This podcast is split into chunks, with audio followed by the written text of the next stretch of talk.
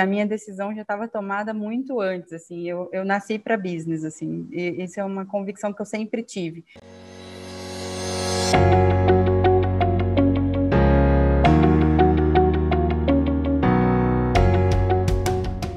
Tudo bom, pessoal? Sejam bem-vindos ao IGP.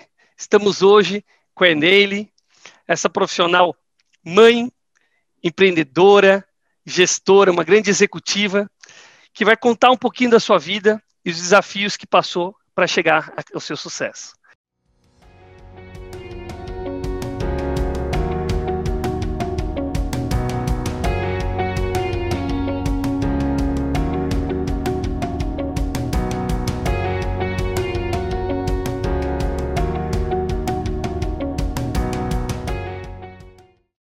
Enele, seja bem-vinda ao IGP. Obrigada, muito obrigada. Bom dia en... a todos, é um prazer estar aqui com vocês contando um pouquinho da minha história. Legal, Enele. E para começar, conta um pouquinho quem é Enele. Eu sou Enele Guimarães, mãe da Júlia, de 12 anos, da Giovana, de 9 e do Felipe, de 2. De formação, sou contadora, é, trabalho aí na área de finanças aproximadamente há 18 anos é, especificamente em controladoria e na parte de gestão industrial, né, na parte de controladoria industrial e multinacional, há mais ou menos 13 anos. Atualmente também estou fazendo uma formação, um MBA executivo, então já trabalhando na, na área administrativa, estou me preparando para o próximo degrau aí da área executiva. Legal. E hoje, tua função dentro como gerente administrativo e financeira, qual que é o teu papel especificamente? Uhum. Aqui na Laborclean eu tenho todas as áreas de finanças, então a área de controladoria, a parte de tax, a parte de contabilidade, custos e a parte de treasure, que é contas a pagar e receber. Além dessas áreas que são diretamente ligadas a finanças, a gente responde por legal e pela parte de gestão de contratos. É bastante coisa, né? E, com, e, e a Laborclean, ela faz o que especificamente, nele? Talvez o pessoal aí, a gente está uhum. diante de um, de um momento de Covid, né? Acho que tem um papel bastante importante aí até para a comunidade. Sim. A Laborclean é uma multinacional francesa que atua com produtos para análise clínica e laboratorial. É, basicamente, o business é saúde e também tem um, um viés de beleza, que é um, uma área nova que a gente está atuando, mas que já na Europa a empresa atua bastante tempo nessa área. Desde quando começou o Covid e a pandemia no mundo todo, a gente tem diretamente tá à frente aí do, do nosso produto maior, né? E isso deu um bastante impacto no nosso trabalho, no nosso produto, porque a gente produz o PCR, que é o teste do COVID, né? Então, desde março aí do ano passado, a gente tem enfrentado aqui o combate de frente aí com a pandemia. Então, a gente estendeu o segundo turno, o terceiro turno. A gente trabalhou feriados inteiros, é, final de semana. Então, a nossa dinâmica dentro da própria fábrica, a indústria expandiu, o nosso, a nossa parte de logística, o nosso warehouse precisou também de adequações de expansão para que a gente conseguisse atender toda essa demanda. A gente atende hoje o órgão público, que é a Fiocruz, que distribui os testes do Covid para o país todo. Então, a gente tem uma responsabilidade bem grande aí nesse momento triste, né, de crise que, que o país vive, que o mundo vive.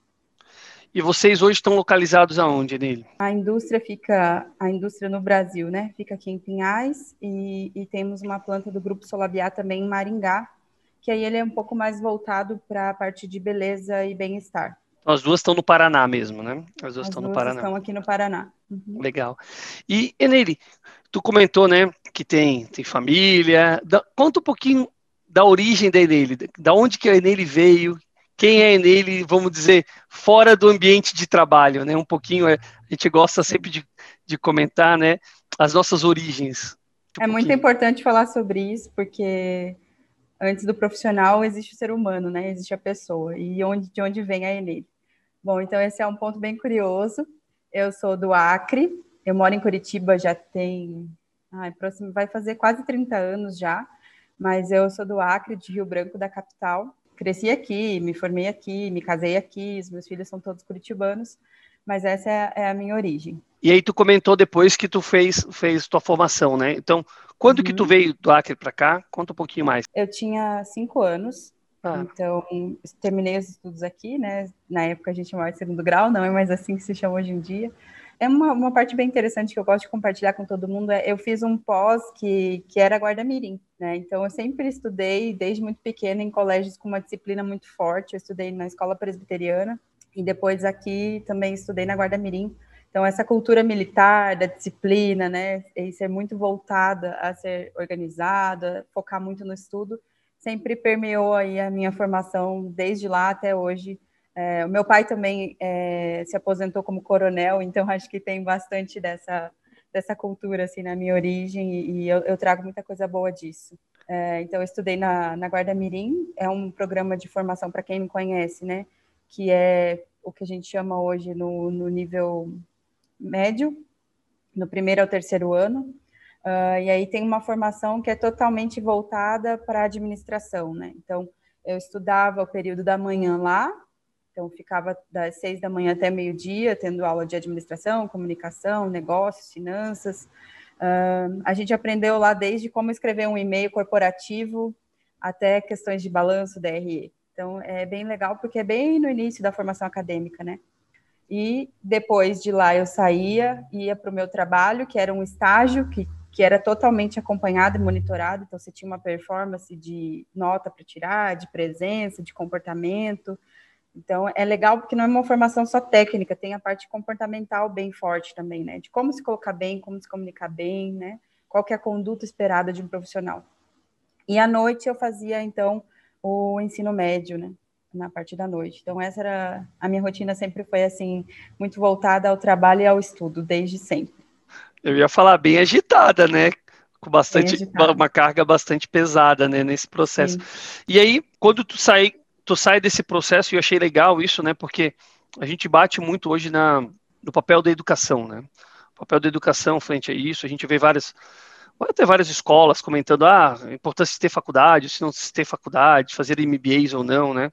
Mas uhum. é óbvio que a gente sabe que a prática é muito importante, mas ter uma base forte, ela faz também com que a gente consiga é, se desenvolver e construir né, os raciocínios de uma forma mais aplicada.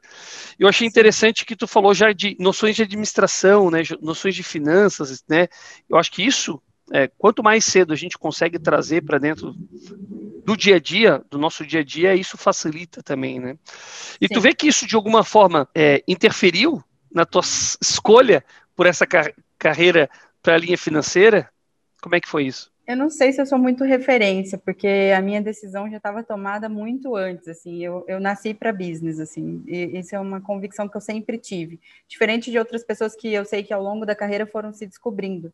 Então, eu optei pela Guarda Mirim já por, por fazer o processo seletivo, né, que na época era bem rigoroso, já porque eu queria algo para business. Eu não tinha certeza se é administração, se seria contabilidade, enfim, o que, que seria dentro desse universo que é tão vasto, né? Mas eu sabia que era negócios que eu queria. Então, já foi uma algo muito in, intencional, muito pensado, né? E aí, desse, de, de, de, depois dessa formação, tu foi para uma graduação, né? E aí tu se formou? Legal que quando eu estava na Guarda Mirim, é, eu aprendi desde música, porque lá tinha uma banda, né? Música e, e questões de, de, pátria, que a gente brinca, a parte administrativa. E lá é, eu comecei a, a pensar em qual faculdade escolher, e eu tinha bastante dúvida. Teve momentos que eu queria até fazer psicologia, porque eu tenho. Antes eu tinha um conflito interno que era a parte de pessoas humanas ou a parte de exatas, né? E eu entendi depois disso, na minha opção por contabilidade, que eu não precisava escolher uma em detrimento da outra, que as duas se complementavam, que eu precisava da soma das duas, ir bem nas duas, né? Ou seja, desenvolver igualmente as duas áreas para que eu conseguisse ter sucesso hoje na área de finanças um profissional que tem somente as competências técnicas muito bem desenvolvidas, mas que não sabe é, lidar com pessoas, que não sabe gerir, que não sabe negociar, que não entende né, do ser humano, ele está fadado ao fracasso, da mesma forma que o outro lado também. Então, aqui eu quero fazer um link com, recentemente eu assumi aqui dentro da Laborclean o desafio da área de gestão de pessoas, é, e foi justamente para trazer um pouquinho disso, né? Da parte de finanças para esse mundo que é tão voltado para humanas. Então, como a gente faz análise de indicadores? É, e o que, que eu estou querendo dizer com isso, né? Que, que na verdade é uma mistura, é, uma, é um complemento, né? Uma coisa somada a outra e aí sim a gente consegue caminhar para um bom resultado. Eu achei super interessante porque eu acho que está muito conectado com, com um pouco do nosso, do nosso propósito também, né? De, de falar que os gestores, né, o nosso papel como gestor é cuidar das pessoas. Né? Então, uhum. a gente não pode dissociar a parte de hard skill de soft skills. Né? Então, às vezes a gente tem uma vida complicada, às vezes a gente sofre pressão, mas a gente tem que tratar com cuidado, a gente tem que ter atenção às nossas pessoas, a gente tem que ouvir, né, entender o que precisa ser feito, quais são os passos que a gente precisa assumir também, para que a gente possa entregar né, o, que, o que é necessário. Eu achei, achei interessante isso tu já trazer, porque esse conflito interno é, eu vejo com outros gestores, eles também têm, né? E a partir do uhum. momento que tu conseguiu interpretar de que um não é excludente do outro, mas sim eles trabalham em conjunto, é, a tendência é que a, a, o sucesso ele venha de uma forma mais rápida, né? Sim, Legal. Sim. Na verdade, e isso é... foi até um diferencial, assim, ao longo da minha carreira, enquanto, quando eu era analista, né? E conforme eu fui trilhando o caminho para chegar até onde eu tô, isso foi sendo sempre um diferencial, porque eu não era uma pessoa que só tinha a parte racional e lógica. Né? Então, eu sempre, quando precisava projetos que precisavam de negociações, que tinha muito conflito, que tinha que negociar conflito de agência, de interesse, questões de poder, então sempre eu era envolvida justamente por essa questão de ser realmente muito voltada, ter o um foco muito grande no ser humano, né? Em saber que por trás de todo processo, de todo sistema, de toda operação tem uma pessoa. E tu, entende, e tu acredita, vamos, vou, vamos aprofundar um pouquinho nessa, nesse tema que eu achei legal. É, tu acredita que isso são características inatas ou são características que podem ser aprendidas, por exemplo, essa questão da liderança de gestão de pessoas? As duas coisas. Então, hoje, já tendo mais estudos sobre o tema, eu posso dizer que sim, existem pessoas que nascem com essa aptidão, com essa habilidade, e eu creio que eu sou uma dessas pessoas, mas a gente precisa desenvolver. Né? Tudo nessa vida a gente precisa de, de, de trabalhar, de aperfeiçoar. Eu até costumo brincar que é igual terapia. É, algumas pessoas dizem que só precisa de terapia quem está mal, né? Eu não, não penso dessa forma. Eu penso que todo ser humano precisa de terapia, que a gente sempre tem como melhorar, a gente sempre tem como evoluir, e o nosso maior desafio é conhecer nós mesmos. Né? Então, é, é, é, isso. É a mesma coisa que eu falo para estudos. A gente sempre tem que estar tá estudando. Sempre tem algo mais para aprender, uma tecnologia nova, uma metodologia nova para ampliar, para desenvolver. Então, é isso. Assim, você nasce com isso, mas você precisa estudar, você precisa aprofundar, você precisa entender as outras facetas que estão envolvidas, né? Você precisa saber mais do outro. Às vezes não é nem sobre você. Às vezes você sabe muito bem como você funciona, mas você precisa fazer uma leitura, interpretar o ser humano. E, e isso, em gestão, é fundamental. Eu não posso enxergar só o que o meu time está mostrando. Eu preciso ter um nível de profundidade que vai além, que vê o que eles não falam, que percebe o comportamento, porque o comportamento fala muita coisa, né?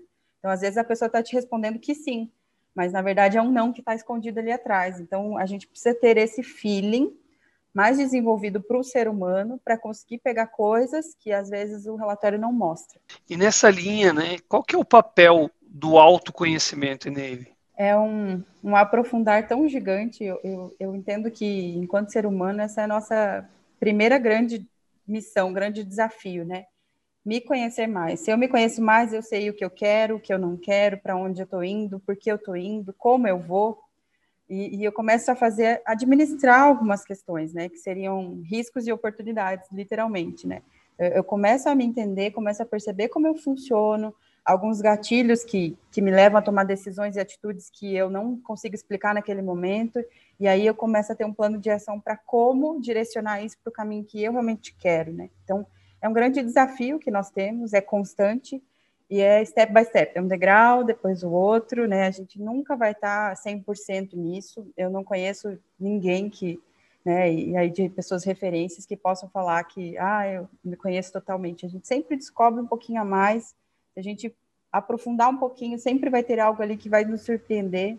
Atualmente eu, eu continuo fazendo terapia, né? E eu continuo no processo de coaching também de executivos. Uh, e, e, assim, constantemente eu encontro alguma coisinha que eu falo, nossa, isso aqui eu não imaginava, ou isso aqui eu realmente não esperava que fosse dessa forma. Então, é, é um exercício constante e, e, progressivo que a gente vai, vai vivendo. Muito legal, muito legal. E é bem nessa linha mesmo, né? Eu acho que quanto mais a gente vai se conhecendo, melhor a gente vai se adaptando também, né? Porque Sim. a gente consegue observar melhor as pessoas, observar, entender um pouco melhor também o processo, né? A gente fala muito sobre questão de empatia, né, sobre escutativa.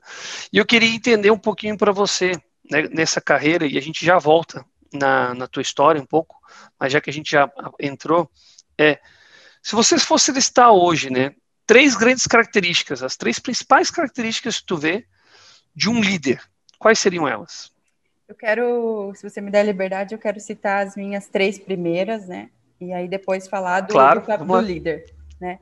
Se para algumas pessoas fizer sentido a minha, ok, senão eu, eu cito a do líder em si.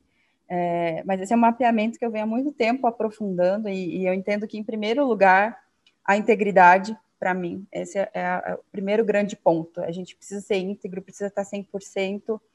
É, e aí eu até faço um link aqui com as outras os outros papéis que eu tenho na vida, né? O de mãe, o de esposa, o de amiga, a minha própria vida pessoal, os outros de aluna, né? Enfim, as, os outros papéis que a gente tem. Por quê? Quando eu estou trabalhando, enquanto eu sou profissional, eu preciso estar 100%, integralmente ali no que eu estou fazendo. Né? Isso é produtividade, isso, isso traz alta performance. E quando eu estou com os meus filhos, eu preciso estar 100% com eles. E assim como eu, quando eu decido sair com os amigos, eu preciso estar 100% ali onde eu estou. Né? Então, esse, esse princípio da integridade, que daí está vinculado com outras questões de valor que para mim são muito importantes, como confiança, lealdade, transparência. Né? Então, quando eu falo integridade, eu quero resumir tudo isso numa palavra só, a, a, própria credibilidade que a gente constrói ao longo da nossa carreira, que não nasce quando você é executivo, muito pelo contrário, é uma das bases que te leva a chegar até lá. É, então, esse eu diria como o primeiro grande pilar mais importante.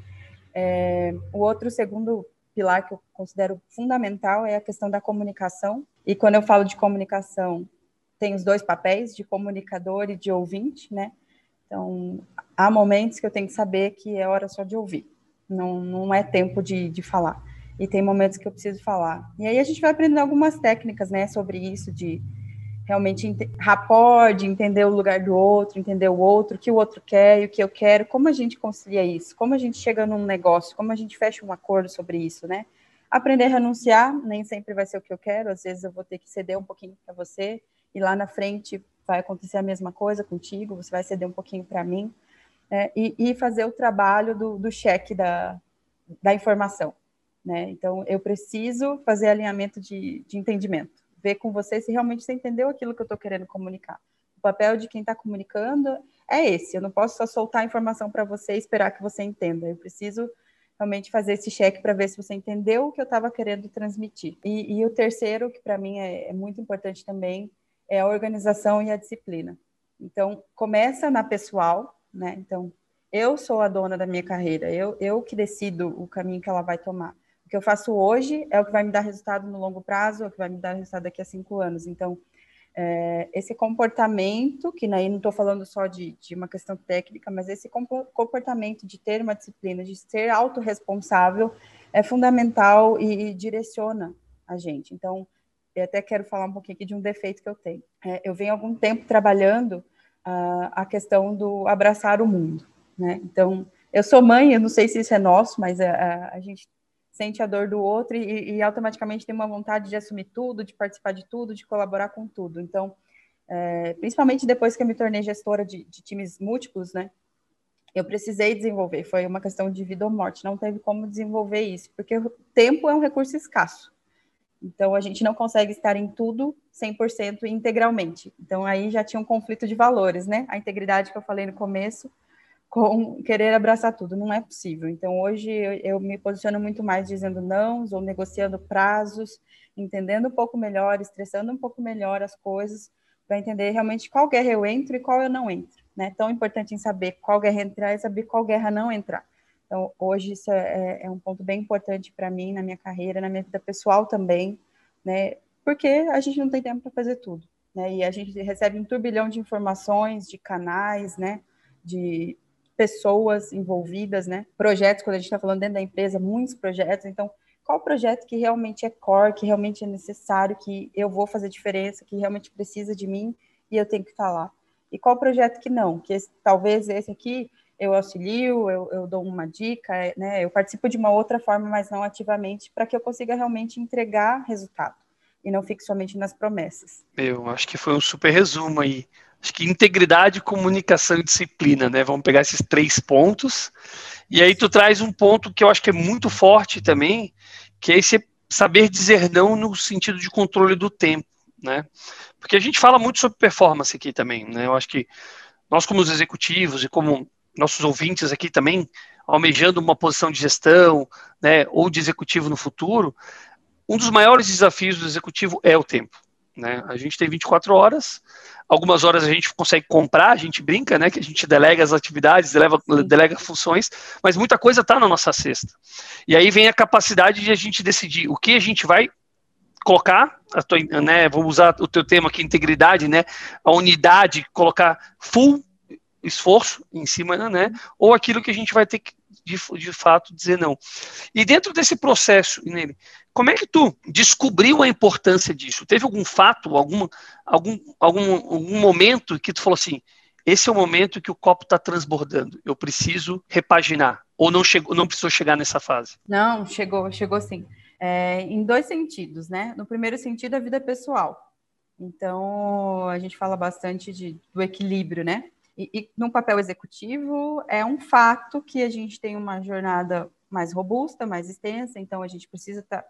Eu quero ter perenidade, assim como a gente trabalha em finanças para que o negócio tenha perenidade, eu, como ser humano, também preciso cuidar da minha perenidade. Então, eu quero estar aqui para ver meus netos, eu quero curtir os meus filhos, e para isso eu preciso ter saúde. Então, no momento em que eu me deparei com questões de não tenho tempo para, por exemplo, fazer exercício físico, não tenho tempo para estar com os meus filhos, aí eu precisei repensar e, e encontrar esse caminho, que é um caminho, né? Não, não, tem, não tem fórmula mágica, o tempo é escasso. Você precisa, para eu estar aqui, é o que a gente fala em finanças de custo de oportunidade. Eu estou abrindo mão de estar em outros lugares, né? Então, não, não tem muito o que fazer. Aí você precisa começar a ter é, ferramentas, metodologia mesmo de priorização, de como elencar, como ranquear o que, que eu faço, o que, que eu não faço, o que, que é prioridade, o que, que não, não é prioridade, né? E entram vários exercícios, por exemplo, o desenvolvimento do time, né? preparar as pessoas. Então, algo que eu falo sempre muito para o meu time é: vocês precisam estar prontos para o próximo nível. Né? Vocês precisam ser insubstituíveis, é, não ser insubstituível. Precisa estar pronto para crescer, para voar. Né? Porque é um mito que as pessoas têm de que se a outra pessoa souber minha atividade, se a outra pessoa é, for capaz de me substituir muito bem, eu vou ser mandada embora. Não, muito pelo contrário, né? Eu estou pronto para assumir o próximo nível, para ir para o próximo degrau e deixei alguém melhor do que eu. Então, isso fala muito do papel do líder, que é desenvolver pessoas, preparar pessoas que sejam melhores do que nós.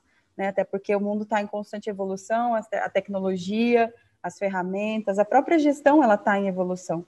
Então, é, esse é um dos nossos papéis, né? De deixar um legado, né? De, de formar pessoas no mínimo iguais a nós, mas trabalhando para que elas sejam melhores do que nós. É, e, e, esse, e essa linha é muito, é muito tênue, né? Porque muitas pessoas se veem nesse processo que tu comentou, né?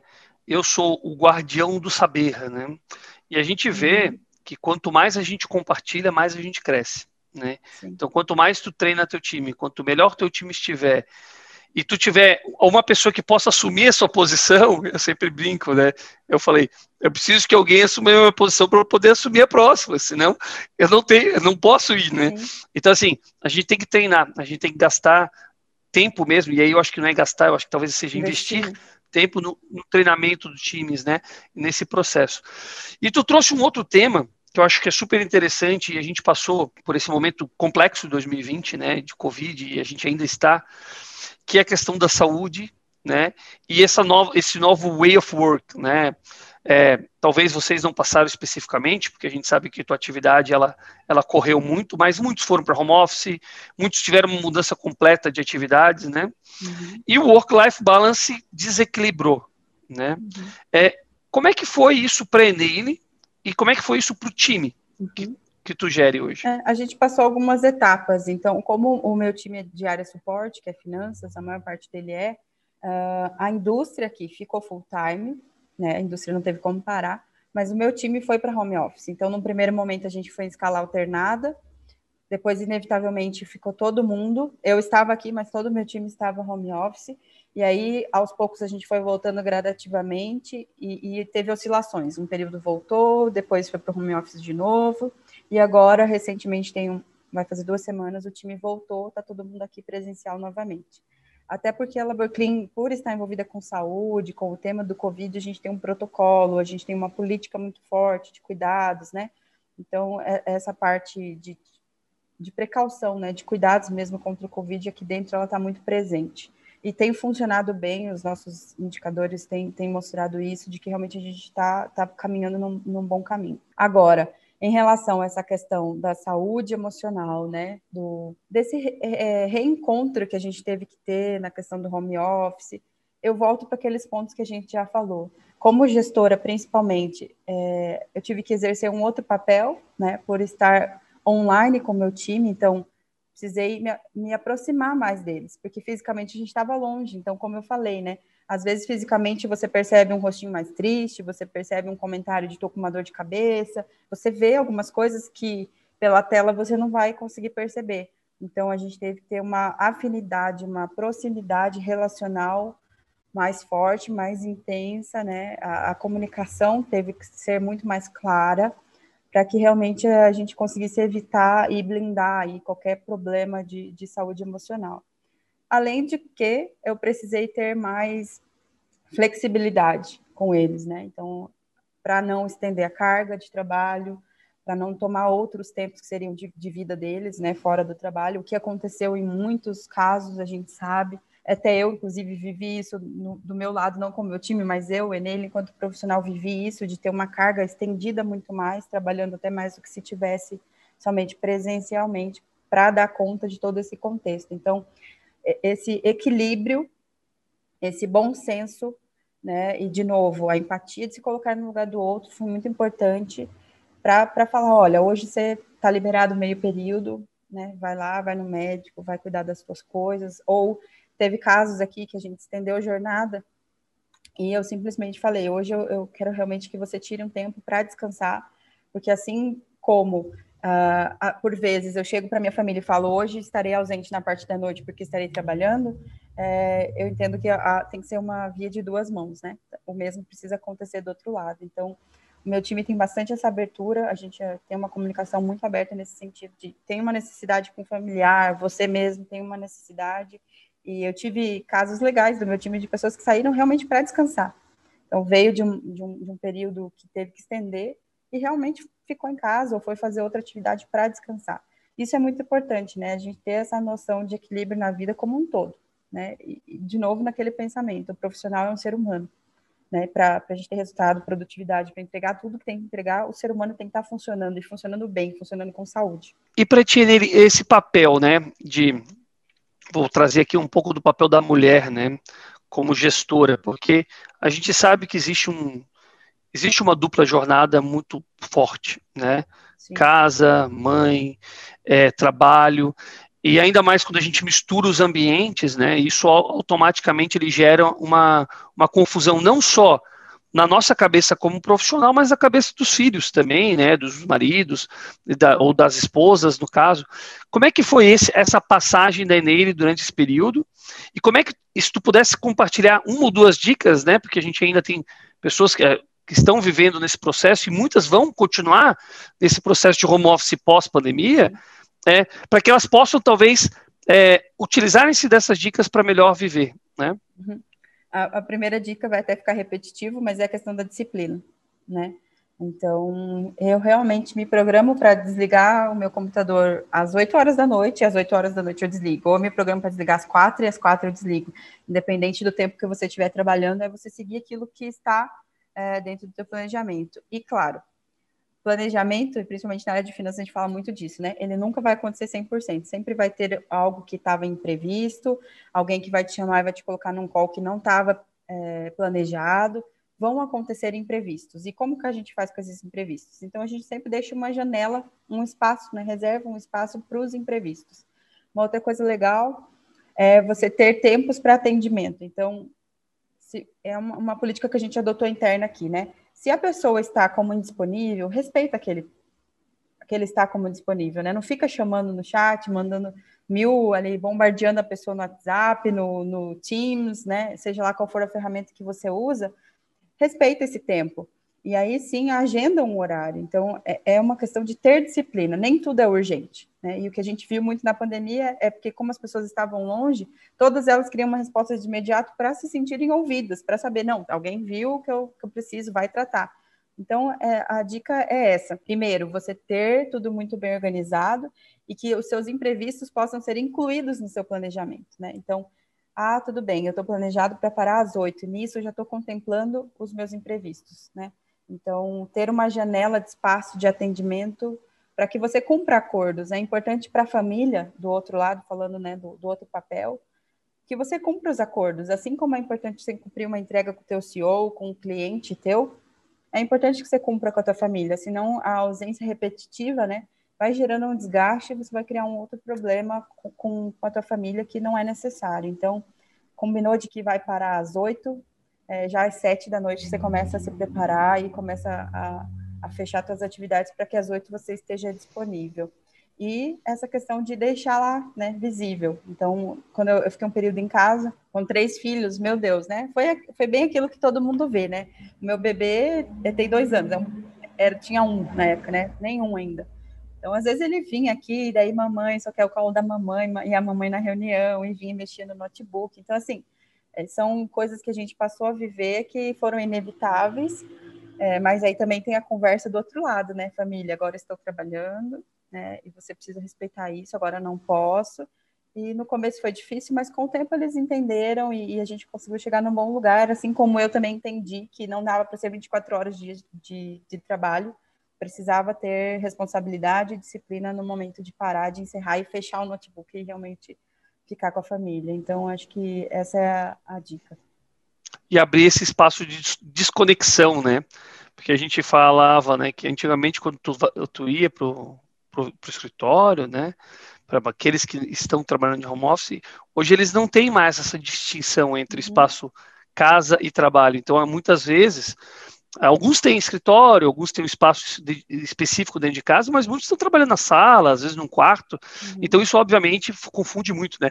Eu também tenho dois, né? Tenho uma de seis e um de três e, e é uma é uma aventura, né? Porque às vezes tu tá no meio de uma reunião com o pessoal lá de fora, de repente eles entram, papai, deixa eu fazer uma coisa. Então assim, mas é uma diversão e eu acho que assim as pessoas as pessoas também é, os gestores como um todo levaram isso em consideração e estão considerando isso e está trazendo de uma certa forma, tentando tirar um lado positivo, né, de todo esse processo é da humanização, né, de que Sim. não existem duas pessoas, não existe um, um Diogo profissional, um Diogo pessoa em casa, assim como não existe uma Eneile mãe, né, e esposa e depois do outro lado uma profissional. Não, é uma única pessoa, né? Essa conexão, ela ela tá ali e a gente às vezes tentava criar super-homens e super-mulheres, né? Então, acho que tinha Sim. um pouco dessa dificuldade que a gente está falando. Posso até dizer assim que isso trouxe mais credibilidade para a gente, assim, as pessoas saberem que realmente nós somos também, como gestores, né? O nosso time enxergar que a gente também é ser humano, que tá ali um filho falando mamãe cocô, mamãe xixi, mamãe tô com fome, ou que quero você agora e solta o colo. Então, isso é, é, é, bem bacana as pessoas verem que a nossa responsabilidade, nosso comprometimento não é só no trabalho, que em casa também é, porque a forma como a gente tratou isso, né, como a gente lidou com isso diante do nosso time também fez muita diferença, né? De teve casos, eu sei, de, de pessoas que não, sai daqui, não é bem assim, né? A gente está em casa, é o espaço da família em casa, né? Se a gente fosse para quem não antes trabalhava com home office, quem não estava no escritório dentro de casa, a gente está no espaço da família. Então, precisa ter um respeito, mesmo que não tivesse, né? Precisa ter um respeito, a forma como a gente trata e lida isso também é importante. Isso fez diferença também, assim como o nosso olhar de gestor para um time. Eu tive pessoas que passaram pelo Covid, pegaram, família pegou, né? Então, entender. E tinha, eu vou citar um caso aqui, por exemplo, tinha grande entrega, e a, e a, família da pessoa pegou, o pai e mãe pegou, o esposo pegou e a pessoa pegou. E aí agora, como é que vai fazer, né? Então, a gente teve que acelerar o, questões de treinamento e desenvolvimento, job rotation, multiplicar isso, porque não se sabia quantos mais da equipe poderiam pegar. Então, esse olhar dos dois lados, né? Do time para o gestor, sabendo que ele é um ser humano também, e do gestor para o time, pensando que tem uma família ali que está esperando, tem uma família que está contando com aquela pessoa que ama, né? É, esse ponto é, é bem importante. Está muito linha, né, do que a, até a Brené Brown fala muito sobre vulnerabilidade, né, questão de dessa, da liderança, né, com ser mais vulnerável, deixar tirar um pouco essa máscara, né, de que a gente não uhum. comete erros, né? E ne, nesse processo, nele até voltando um pouco da tua história, e a gente pode combinar aqui é, é durante a tua passagem, né? Como é que você viu a questão do erro? Você entende que o erro ele é algo educativo, é algo mais punitivo? Isso é saudável, não é saudável para o processo? Como é que tu vê isso? Eu tenho uma visão muito pessoal e eu quero falar os dois lados, tá? Para mim, o erro ele faz parte e a gente precisa estar preparado, a gente tem que se antecipar ao erro. Então, a gente tem que ter um processo, ferramentas e metodologia para que o erro seja detectado, que ele não passe despercebido. E aí, tá bom, teve o erro. O que, que eu faço com esse erro? Esse erro ele não pode ser em vão, ele tem que gerar um resultado. Então, esse erro ele tem que me mostrar onde está a falha no processo, onde está a falha humana e como eu posso corrigir ele. Né? Então, todo erro exige uma ação, um plano de ação a ser tomado depois dele. Seja um feedback, às vezes é só uma questão postural, né? Então, às vezes precisa de um feedback, às vezes não, sempre precisa de um feedback, mas em geral, olhar para esse problema que foi gerado, para esse erro que se causou e entender por que, que ele aconteceu e tratar na raiz. Não dá para passar despercebido, precisa ser tratado. Esse é um ponto. Do, da mesma medida em que um erro não pode anular tudo que a gente fez até aqui. Né? E eu, infelizmente, tenho contato com bastante gestores que funcionam dessa forma, que ah, erro é inadmissível. Poxa, se a gente está falando de ser humano, não tem como o erro ser inadmissível, ele vai acontecer. Né? E, e, nisso que eu falo que a gente precisa se antecipar a ele, ele vai acontecer, é um fato. Né? É, é a única certeza que nós temos que em algum momento a gente vai errar. Não existe ser humano perfeito, nós não somos perfeitos. Então eu tenho que ter essa abertura. Tá bom, errou, vamos trabalhar para que não aconteça mais. E aí, nesse sentido, ele se torna educativo, sim. Né? Eu, eu mapeio ele, entendo o contexto e o que, que eu posso fazer para que ele não se repita mais. O que a gente comenta muito, né, é que a gente está passando por uma mudança, né? Acho que assim, de inovação, de tecnologia, de, de formas de trabalho. E, obviamente, isso gera é, novas atividades, novos processos, né? E talvez nesse, durante esse aprendizado, e eu vejo muito isso, isso é um erro saudável, né? Porque tu está aprendendo, está crescendo, está mudando, né? O que a gente tem que cuidar é o erro diferente da displicência, né? Às vezes tu deixar de fazer uma uhum. atividade que era sua core ou por algum motivo tu acabou não, não cumprindo com aquela atividade. Mas ainda assim, sempre existe, eu gostei que tu comentou, é a gente sempre tem que entender o que a gente tira, né? Né? Então acho que esse é, esse é o grande, é o grande fator aí para a gente avaliar. Durante essa carreira, né? Aí que tu comentou, não vamos falar de anos, né? Mas de alguns anos, é, teve algum erro que tu, tu passou, seja seu ou do seu time, que foi é, algo representativo, mas que tu conseguiu tirar como uma grande lição? Com certeza, teve vários. É, mas o, o, que eu posso realmente dizer é, em relação a projetos, assim, é uma grande escola e depois eu aprendi que isso é para tudo o que a gente faz. Uh, você tem lá um cronograma bonito de projeto e você pactua, tem lá o, o kickoff do projeto, e, enfim, deu o go live e você está com aquele cronograma lindo. E, como eu falei, né, planejamento não acontece 100% conforme escrito né? Acontecem os imprevistos. E aí eu aprendi ao longo desse caminho que a gente precisa fazer follow-up, que a gente precisa comunicar o que está acontecendo é, e a gente não pode ficar no achismo. Então, na dúvida, fala, na dúvida, comunica, na dúvida, pergunta, na dúvida, mostra, mas não fica achando, né? Uh, então, a gente tem uma tendência, ah, não, mas eu acho que talvez a CEO não queira saber disso porque não é importante, ou talvez o, o partner do projeto é, tenha uma outra visão, ou ah, talvez vai dar tempo, eu consigo ajustar. Não, então é, essa é uma grande lição assim que eu tenho de, de projetos e, e em geral para todas as atividades que a gente desempenha, fala, comunica, não fica na dúvida, não fica achando, vai lá e checa, pergunta de novo, faz né o, a confirmação do entendimento é melhor que sobre informação do que que falte. Então, é, essa é uma, uma grande lição, assim, que eu aprendi a muitas dores, é, e aí isso pode acabar gerando uma, uma insatisfação com o trabalho, né? Então, quem está acima e quem está envolvido precisa ter a visão do todo, precisa saber o que está acontecendo, isso gera segurança nas pessoas, né? Então, tudo bem que às vezes você não, nesse caso de projeto, o cronograma inteiro não vai se cumprir, Mas se as pessoas estiverem a todo tempo, tempo tendo visibilidade do que está acontecendo, elas sabem que, que as ações estão sendo tomadas, que está andando, que está evoluindo, ou quais são as dificuldades, como elas podem ajudar, como podem colaborar. Isso é muito importante. Então, a gente não pode ficar achando nada, a gente precisa ter certeza e precisa se comunicar muito efetivamente, claramente, né, e, e não, não ficar guardando informação. É, e mesmo o eventual atraso, né, no cronograma não é surpresa para ninguém daí também, né, eu acho que, acho que tem um pouco nesse, nessa, nessa linha. E tu, e tu comentou, né, é, aqui eu queria dar uma giradinha um pouco na página e fazer uma pergunta um pouquinho diferente para você, né?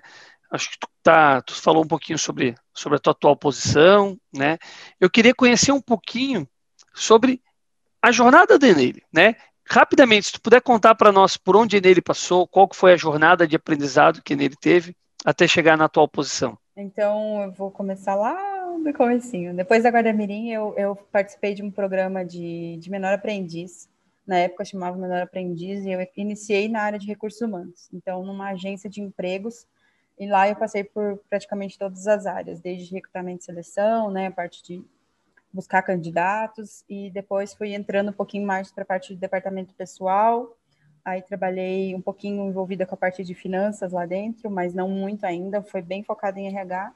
E onde que entrou a contabilidade nisso tudo, né? Quando na parte de RH eu comecei a trabalhar com prevenção de reclamatória trabalhista. Então, precisei entender um pouco mais de cálculo de folha de pagamento, de planejamento de headcount, né, e tudo isso. E aí foi ali que a contabilidade veio ser chancelada, assim, na minha carreira. É, então, depois dessa experiência, eu, trabalhei num outro grupo que se chama Grupo Poliservice, que é uma empresa que presta serviços de higiene, limpeza e também de segurança e vigilância.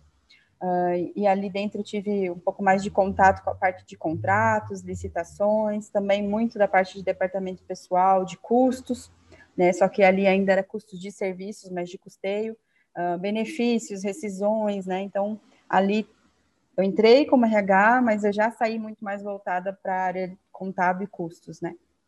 Depois da, da Poliservice veio a faculdade, e a faculdade me trouxe o seguinte questionamento ou agora eu saio realmente da parte de RH e vou me aventurar no mundo contábil, e aí eu tenho opção de auditoria ou de um escritório, que eram experiências que eu entendi que eram necessárias para um profissional da área de contabilidade, que eram ricas, né, para um profissional de contabilidade. Ou eu vou ficar como coordenadora de RH e vou seguir na área de RH e não vou ter mais como voltar, né? Ou o custo de oportunidade vai ficar muito alto para voltar. E foi nesse momento que eu falei, é agora o momento, e fui ser trainee. Então, eu entrei como trainee na Votorantim, Daí lá eu entrei na área de contabilidade de processos, foi muito bom, que aí eu, eu tive a visão do todo contábil, né? Lá era a parte final de validação da, da, das demonstrações do grupo, então eram acho que sete empresas do grupo naquele momento, business muito diferentes, desde suco de laranja até cimento, então aquilo me trouxe já uma boa visão aí da parte contábil, né, da parte de controladoria também. Aí aconteceu que na minha vida pessoal eu tive minha filha, e durante a gravidez da minha filha, eu passei por um momento de doença. Né? Nos primeiros cinco meses da gravidez, eu tive uma anemia crônica múltipla. E isso que aconteceu que eu desmaiava. Então, um dos dias, a Votorantim fica lá em Rio Branco do Sul. Um dos dias eu estava indo de carro trabalhar e eu desmaiei grávida. Então, naquele momento, eu decidi que eu ia dar uma pausa no trabalho, ia cuidar da saúde e só depois retomar. Então, fiz um intervalo, minha filha nasceu, fiquei um período com a minha filha e depois retornei ao mercado. E aí, para eu retornar, é, eu já retornei na, de novo, como, como eu falei, né? Eu achava que era necessária essa vivência tanto de auditoria quanto de escritório, então eu fui fazer PJ para um escritório de contabilidade. Isso foi muito bacana, porque aí tive uma parte mais tributária, que até então não permeava o meu conhecimento, uh, e declarações, acessórias, obrigações, não, não, não, foi ali que, que eu tive essa visão, mas também foi ali que eu consolidei, assim, que não era isso que eu queria como core da minha carreira. Então, depois disso, surgiu a oportunidade na Renault, e aí era para trabalhar no controle de gestão industrial. Então, literalmente, eu ficava em cima da fábrica, nossa área ficava em cima da fábrica, e foi onde eu comecei a trabalhar performance, né, entender um budget, um forecast, um orçamento, e a Renault, uma multinacional grande, né, então a gente tinha que controlar parafusos, até os carros que saíam no final de linha. Então, ali foi minha grande escola de, de custeio industrial, de controladoria industrial. Depois da Renault, um colega da Renault mesmo, saiu de lá e foi para uma outra oportunidade de ser controller numa spin-off do grupo ALL. Uh, e aí essa pessoa ficou um tempo lá, e quando essa pessoa recebeu um outro convite para sair de lá, essa pessoa me chamou para entender se eu queria aquele projeto. E o projeto lá era para implantar a controladoria nessa empresa que até então não tinha. E, e essa spin-off era muito de tecnologia, é ainda de tecnologia, ela é voltada para o setor metroferroviário, então está bastante ligada à questão de segurança, né? E depois eu fui aprender um pouco mais de regulatório, como é que funciona. E foi lá que eu tive minhas primeiras experiências com projetos, minhas primeiras experiências com consolidação uh, de resultados por projeto, né? Então, fluxo de caixa, o próprio forecast, o acompanhamento do Ecto versus o, o forecast ou o budget. Então, foi lá que, que, que eu tive essa... Projetos entrou realmente na minha vida. Depois de lá, é, eu recebi a proposta da Arauco, também foi um colega que me chamou para trabalhar na Arauco, e lá o desafio era para trabalhar com consolidação de faturamento.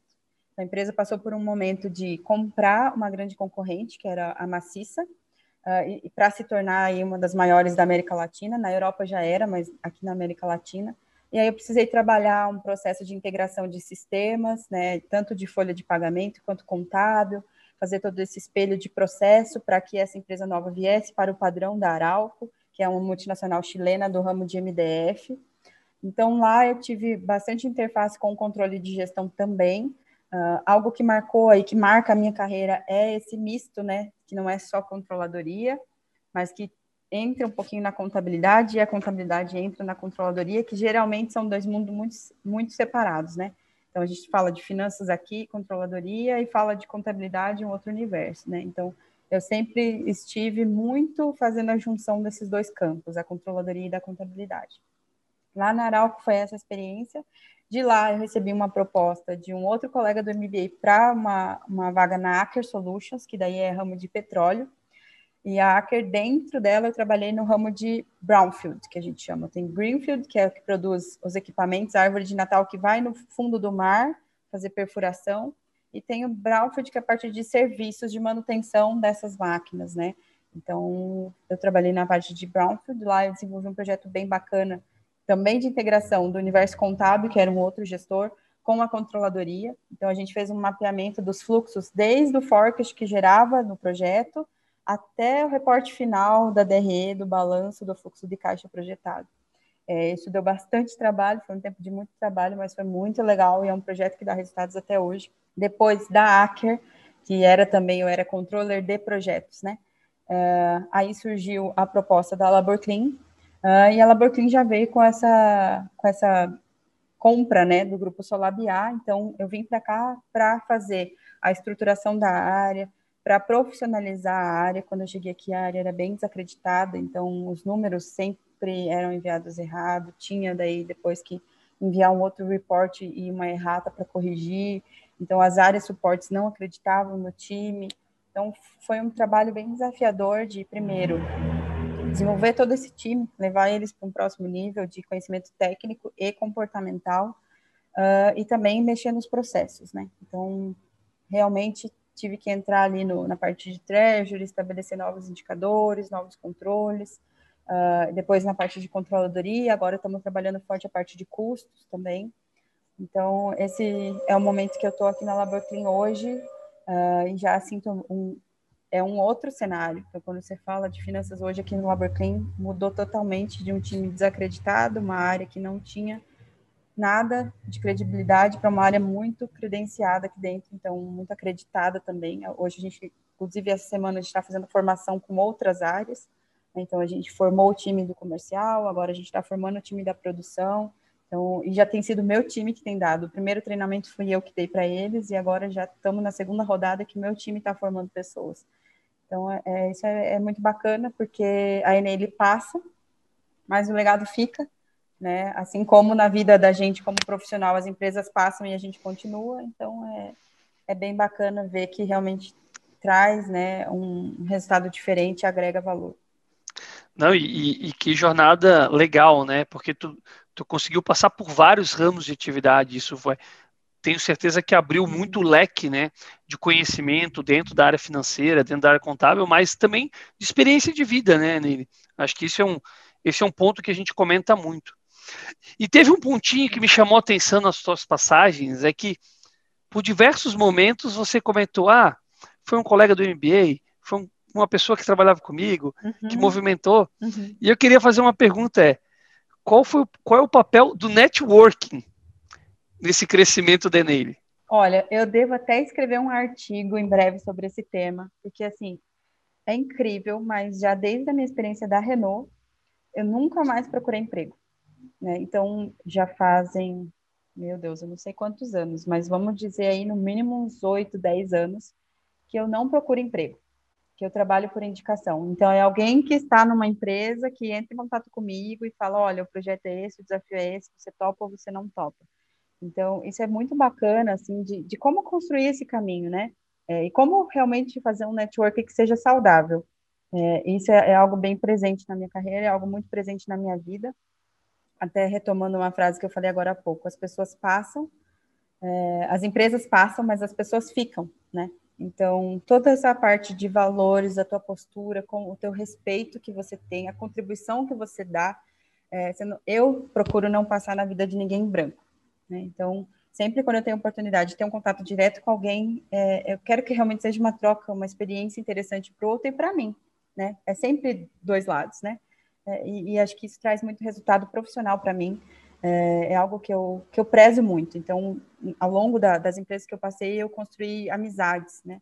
Além do trabalho, mas dentro do trabalho, um relacionamento sólido, um relacionamento de confiança, né? Um relacionamento onde eu prezo pelo respeito, ah, então, cumprir prazos é importante, ser transparente, a comunicação é importante, né? Falar a verdade e sempre com esse olhar de empatia, né? O que o outro precisa, realmente o que eu preciso, chegar nesse acordo. Então, networking é fundamental na minha carreira. Ele tem sido sempre diferença na minha vida. É, graças a Deus, eu tenho, posso falar assim que já tem muito tempo que eu não precisei procurar emprego e que oportunidades incríveis têm surgido através de network, porque sempre é isso, eu procuro fazer a minha parte, entregar um pouquinho para o outro. Primeiro eu me dou e depois eu sei que em algum momento esse retorno vem. Não é algo intencional só de pensando, ah, eu vou fazer por você porque eu sei que uma hora eu vou precisar. Não. É porque a gente sai por aí semeando bem, espalhando conhecimento, dividindo informação. É, com o meu time eu faço muito isso de compartilhar fracassos Acho que isso é bem importante, né? Trazer pontos assim de, olha, eu já tomei esse caminho, não deu certo, eu quebrei a cara. Então, não vai por aí não, né? Olha diferente. É, isso é, é bem importante, ver que tem um time novo, uma galera nova entrando no mercado e que, que a nossa experiência já, já traz aí bastante para eles, já, já faz bastante diferença. Legal que tu colocou isso, né? De compartilhar fracassos, né? Eu acho que é fracassos e acertos, né? E a minha pergunta vai nessa linha. Qual que é a importância de se ter um mentor ou de se ter um guia dentro do processo da sua carreira? Ao longo da minha carreira, assim, eu não posso dizer que eu tive um mentor específico, mas como eu falei desde o início, eu sempre sabia muito claramente onde eu queria chegar. Então, ao longo da minha carreira, eu tive gestores que foram referência para mim. Uns totalmente de como não ser. Então, eu olhava para aquilo e eu pensava, eu não vou ser essa gestora, não é esse caminho que eu quero. E outros, é, uns na parte técnica, né, eram muito referência, eu olhava e falava assim, meu Deus, eu adoro ouvir essa pessoa, é, o conhecimento que ele tem, quanto mais você aprofunda, mais você aprende, aquilo era uma referência para mim. Outros na parte comportamental, então eu olhava aquela pessoa e falava, meu Deus, como ele fala bem, como ele negocia bem, como ele apresenta bem para um board, como ele vai no cliente e arrasa. Então, assim, não teve uma pessoa em específica, mas eu aprendi com todos os que passaram pela minha jornada. Eu, eu, eu entendo que a vida é assim, né? A gente precisa, é, a, aquela frase que diz, né? Que o sábio ele aprende com o erro do outro, né? E, e, eu realmente acredito que isso é sabedoria. É a gente olhar e pegar de novo aquela lição. O que, que eu aprendo com isso? Eu já passei por momentos muito ruins na minha carreira, até quando analista também, é, momentos de assédio assédio moral e, e, momentos de muito conflito que o time também passou, que o time viveu. Aprendi muito com isso. Né? É uma escola. Então, dos dois lados, aprendi o que não fazer e como fazer, né? Então, a gente pode dizer, dentro dessa linha aí, né, que esse erro e acerto é possível de ser compartilhado. Você acredita que sim? Sim. É. Eu acredito que sim, é uma prática minha do dia a dia. Eu, eu procuro sempre ir por esse caminho, sabe? É, as pessoas, é, até com os meus filhos, eu digo que quanto mais informação o outro tem, facilita o entendimento, o julgamento que ele tem. Né? Então, dar os detalhes, não, não, não dá uma atividade e só falar, você precisa me entregar isso, tal data, e é isso. Não, você precisa entregar isso por quê? Qual que é o contexto? Qual que é o, final desse reporte, ele é para quê? Onde vai ser utilizado? Quando as pessoas têm a visão do todo, quando o time tem a visão do todo, uh, eles têm mais possibilidade de acertar, eles têm mais possibilidade de trazer contribuições que se eu somente falasse, eu quero que você me entregue relatório X no dia tal, uh, não, não, chegaria no mesmo resultado. Perfeito, perfeito. É, é, eu compartilhar informação, né? Compartilhar dados. Acho que a gente fala muito nesse processo, né? De, de crescimento e, e de não restringir a informação, né? Em determinados níveis. É óbvio que a gente uhum. tem pontos que são sigilosos, né? procedimentos Sim. que não devem ser compartilhados, mas aquilo que tu pode compartilhar com o teu time, quanto mais informação eles tiverem, melhor eles vão também poder gerir e te ajudar nesse processo, né? Acho que é, é, é, é a construção Sim. de um time, né? Enele, conta um pouquinho para nós sobre essa tua jornada do empreendedorismo agora. Faz muito sentido com o que a gente estava falando agora há pouco, que é a questão do propósito, né, e do legado. Então, essa, esse meu caminho, ele iniciou lá atrás, no início da minha carreira, mas hoje tem se consolidado numa vertente diferente, que é empreender. Então, é, é, algo que eu acredito e é muito pessoal. Se vocês não concordam, não tem problema nenhum, mas é que uh, os nossos frutos, eles precisam gerar outros frutos, né? Então, hoje eu estou trabalhando em parceria com um colega numa empresa é, que, a princípio, usa muito dessa expertise toda que eu adquiri ao longo da carreira e ele também. Então, muito voltada para a parte de finanças e gestão de negócios. Então, como a tecnologia é, entrou nessa, nesse nosso mundo e como ela contribui, é, não só contribui, mas como ela também se tornou uma ameaça para profissionais que não investem nisso. Então, hoje em finanças não dá para você falar de, de, trabalhar com dados sem conhecer algumas ferramentas, né? Então, o nosso trabalho tem sido muito voltado às empresas conseguirem entender como que isso se aplica nos processos. Vou dar um exemplo aqui, por exemplo, na parte de estoques, gestão de estoques, na parte de gestão de folha de pagamento, na parte de gestão de fluxo de caixa, né? Então, alguns calcanhares de Aquiles aí que a gente sabe que toda empresa tem em algum momento. Uh, então, é, tem uma empresa hoje que nós estamos trabalhando com projetos voltados para essas soluções, né? De integrar a gestão de dados e ferramentas de dados voltados aí universo tecnológico mesmo, BI, uh, ah, como aplicar isso dando resultado dentro da empresa. Então, com todo esse conhecimento de negócios que a gente adquiriu, hoje nós estamos trabalhando com isso. E em parceria também a gente tem trabalhado a parte de desenvolvimento, que é treinando o time que é ainda analista, que é especialista, que quer chegar a ser gestor. É, então, fazendo esse link de quais ferramentas eu preciso, como eu trabalho esse desenvolvimento para chegar lá. Então, são, são duas vertentes da nossa empresa. Uma que atende realmente empresas com soluções, né? Uhum. E, e, outra que atende profissionais, até porque às vezes nas empresas a gente precisa indicar profissionais, a gente precisa fomentar esse mercado, né? Então, trabalhando os profissionais, preparando eles para estarem aptos a essas posições de necessidade das empresas. É uma dor que a gente tinha também enquanto gestor, é muito difícil encontrar pessoas que realmente dominassem ferramentas de dados, que, que realmente falassem inglês, que realmente tivessem uma postura comportamental adequada, então, a gente tem pego essas dores aí, esse mesclado e compartilhado a nossa história, a nossa experiência para desenvolver outras pessoas. E aqui a gente tem um ponto, né, Nele? Hoje a gente tem conversado muito sobre essa questão de crescimento de carreira, de pessoas. E eu queria que talvez colocasse uma dica, se pudesse compartilhar uma dica que talvez que tu recebeu no decorrer da tua carreira, mas que te marcou e que te ajudou a se desenvolver e crescer nesse, crescer esse processo? Enquanto finanças, mas que eu levo para a vida foi: vai lá no chão de fábrica, entende o que está acontecendo, né? Vê com seus próprios olhos, vai além. Então, não fica só na, na primeira apresentação do, do que está se pedindo ou do, do, cenário que está se mostrando. Vai entender o todo, né? É, é muito superficial julgar pelo que a gente está vendo só de informação imediata que está de frente. A gente precisa ter essa sensibilidade de aprofundar um pouco mais. Então, a dica que eu dou é, para quem profissionalmente quer evoluir é essa, né? A visão do todo, a visão sistêmica.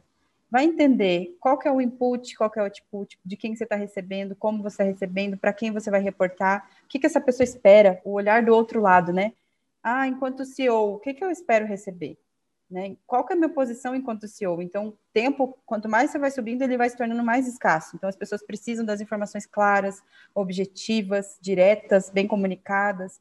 Né? Então, é essa dica: é você se colocar no lugar do outro é, e ir além, ter a visão do todo, buscar ao máximo que você conseguir a visão sistêmica, né? É, eu falo que finanças é uma área que tem face em todas as outras áreas é, do negócio, sempre. Uh, dinheiro está envolvido desde quando a gente compra uma matéria-prima até no final, na entrega, para receber do cliente. Então, é, finanças não é uma área só de operação, finanças precisa ser uma área estratégica, assim como todas as outras áreas também têm esse papel de uma visão diferente. Né? É, a gente precisa ter essa visão macro, olhar além daquilo que está se propondo. que é sucesso para a Eneile? Essa pergunta é bem difícil, mas vamos lá. Sucesso para mim é quando eu consigo, hoje como líder, vamos lá, vamos dividir, porque sucesso, né? Tem sucesso de mãe, tem sucesso de profissional, mas hoje como líder, como gestora, sucesso para mim é realmente as pessoas certas nos lugares certos, uh, levar as pessoas para o próximo nível. Então, eu preciso ser uma líder que extrai da, da, do ser humano, do meu liderado, o que ele tem de melhor, que leva ele além, que extrai dele aquilo que nem ele imaginava que ele era capaz de fazer. Então, esse é o meu papel enquanto líder. É, e aí, falando agora um pouco como mãe, como mãe, sucesso para mim é construir seres humanos que respeitem, uh, primeiramente, a Deus, porque eu acredito em Deus, mas que respeitem a sociedade, que se respeitem, que respeitem a família, né, que respeitem o outro, que, que saibam que concordar é, é diferente de, de, respeitar. Então, muitas vezes eu não concordo com a tua atitude, não concordo com a tua escolha, mas eu respeito a tua escolha, é o teu direito. Né? E eu preciso saber que o meu direito acaba quando começa o seu. Né? Então, é, construir é, cidadão, né? cidadãs e um cidadão é, que realmente tenham valores que respeitem o outro, que respeitem a si mesmo e o outro. Essa é uma lição também que eu tive. Por muito tempo na minha vida, eu olhava muito para o outro e não olhava para mim. E eu aprendi que eu não tenho como olhar para o outro sem antes olhar para mim. Né? É, tem algo que a gente brinca aqui com o time, que é, no, no avião, quando a, a aeromoça está falando sobre os cuidados de, de, emergência, se o avião cair, se tiver uma turbulência, ela fala, primeiro você vai colocar a máscara em você depois você vai colocar a máscara no outro. Essa é a minha grande lição de vida, assim, que eu tenho. Eu, eu e nele aprendi a muitas dores de que primeiro eu coloco a máscara em mim para eu ser capaz de poder salvar outra pessoa. Porque sim, eu quero salvar outra pessoa, mas eu preciso estar viva para salvar o outro. Então, é, é, essa é uma grande lição aí que eu posso compartilhar e a gente tem isso aqui como prática, né? Então, se, como empresa, né? Você vai ser cobrado pelo que você tem que entregar. É o pão da padaria, né? Então, você fez o teu core? Fez o que é o teu? Então, sim, agora você está apto e é o que nós queremos, que você ajude o outro, que você colabore, que você interaja. Mas precisa cumprir o teu papel primeiro. Em relação a legado, você já pensou a respeito disso? Existe uhum. algum legado? Nele Eu, pensa em legado? É, tem duas palavras que permeiam a minha vida e acho que no meu túmulo lá, ou na homenagem, o dia que eu falecer, são palavras que têm que estar. A primeira delas, duas não, três, né? A primeira delas é família, então, todo o trabalho, todo o estudo, todo o sucesso que eu tiver na minha carreira, todo, toda a renda que eu gerar, todo o fruto que eu gerar, precisa voltar para minha família. E por isso que eu digo que é contraditório quando a gente trabalha, trabalha, trabalha, trabalha e não tem tempo para desfrutar ou para acompanhar a nossa família, para estar com eles, né? Então, esse é o primeiro, família. O segundo é propósito. É, então, na minha vida, eu procuro não fazer nada sem um propósito. Então, tudo tem que ter um propósito. E não é o propósito da palavra que está na moda, né? É, é, essa palavra que é bonita, que muitos nem sabem o que é, mas é de realmente tem que ter um sentido, tem que ter algo além, né? Porque eu, é tempo, e a, a vida passa, e a gente, quando vê, já está com 30, com 40, com 50 anos, quando vê, já aconteceu. Então, o que a gente faz hoje diz muito do que vai ser o nosso futuro. Então, propósito, ter uh, uma intenção, ter um objetivo, né, muito claro. E, e a terceira palavra é legado. Então, não faz sentido nenhum a gente passar por essa vida e não é coerente você ter um propósito se você não está construindo um legado. Eles dois caminham muito juntos, né? Então precisa ficar algo é, enquanto empresa, precisa se gerar algo que não seja somente lucro, somente dinheiro, precisa voltar algo para a sociedade, né? Enquanto empresa falando, ah, agora enquanto indivíduos, né? Enquanto profissionais, precisa ficar algo que possa ser perene, que continue além de nós, que ultrapasse a nossa geração, que se perpetue. Muito legal, muito legal. Olha que não foi combinado, hein? deixa eu te fazer, deixa eu, vamos, vamos fazer um o Enel behind the scenes aqui. Saindo do mundo corporativo, né? Uhum. O que que Enel faz? O que que Enel gosta de fazer? Ah, eu gosto muito de crossfit. Eu gosto de corrida de rua. Uh, eu gosto de cozinhar. Então, essa é uma das coisas assim que foi um alerta, foi quando eu estava trabalhando tanto que eu não conseguia mais cozinhar, eu estava só pedindo comida, uh, e eu falei, tem algo errado, então eu sentia falta, que era um momento, inclusive, onde eu encontrava a minha paz interior, assim, eu colocava uma música, eh, eu brincava com os meus filhos, então uh, eu gosto de cozinhar bastante, eu gosto também de comer, mas eu gosto muito de cozinhar, eu gosto de dançar, eu gosto de assistir séries e filmes, eu não gostava muito, eu vou ser bem sincera, eu não gostava muito de ler, eu aprendi a gostar de ler, né? Porque primeiro eu tive que impor, colocar disciplina, eu tenho que ler. E depois, com o tempo, eu peguei o gosto e aprendi a, a gostar realmente de prazer lendo. Então, também gosto disso. Uh, mas não faço tanto quanto eu gostaria. Tudo isso que eu falei de, de lazer, não faço tanto quanto eu gostaria. Então, eu estou caminhando para aumentar um pouquinho mais esse meu tempo de, das coisas que eu gosto de fazer. Eu gosto muito de pessoas, então eu gosto de estar com a minha família, eu gosto de estar com os meus amigos, eu gosto de, de colher os frutos de tanto trabalho. E a gente tem que gozar mesmo desse processo, né? Porque senão a gente só trabalha e acaba não vivendo, né? Eu acho que é, um, é parte é. disso. É. Achei legal que tu falou ali um pouquinho sobre séries, e fi séries, filmes, livros. Tem algum que tu recomenda? E aí pode ser em qualquer sentido, seja profissional ou seja pessoal, mas que tu falou assim, poxa, esse aqui valeu a pena. Ah, tem vários, assim. Eu posso dizer que um marco de série para mim foi a primeira que eu maratonei, que foi Breaking Bad. Então, eu gosto bastante da, da forma como a, a construção de relacionamento, a estratégia, né? Eu, apesar de a gente estar tá falando de algo ilícito, imoral e ilegal, que é a produção de drogas, é, mas tem bastante lição ali que dá para ter. Uh, e agora, mais recente, vamos citar um aí bem da moda, o, o da rainha lá, que em português falam um gambito da rainha, né, que é do xadrez.